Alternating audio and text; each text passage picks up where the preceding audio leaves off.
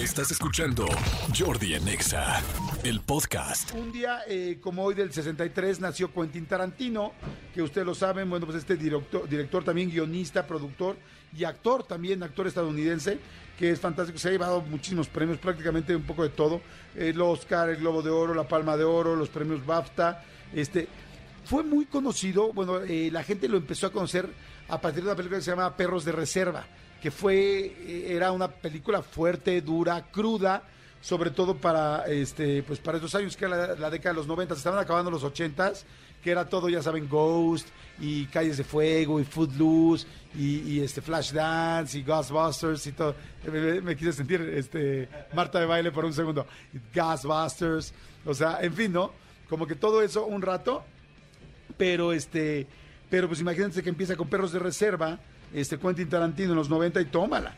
No salió en el 92 si no mal recuerdo y ahí fue una, una locura la película porque fue wow y empezaba a hacer historias no lineales. No ya saben como que no que empieza desde el principio y termina al final sino que va regresa empieza con el pasado empieza con el final.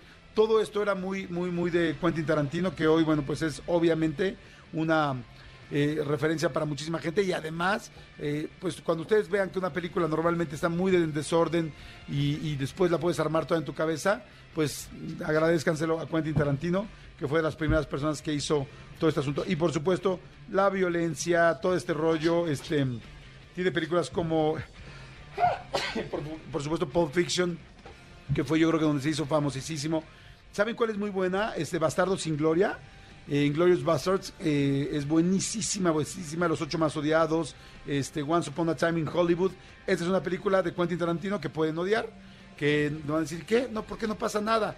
Pues porque está haciendo cosas nuevas el señor Tarantino y entonces decidió hacer como una película donde nada más pasa todo en Hollywood, como si fuera normal, como un día normal, donde no haya problemas, ni situaciones complicadas, ni nada.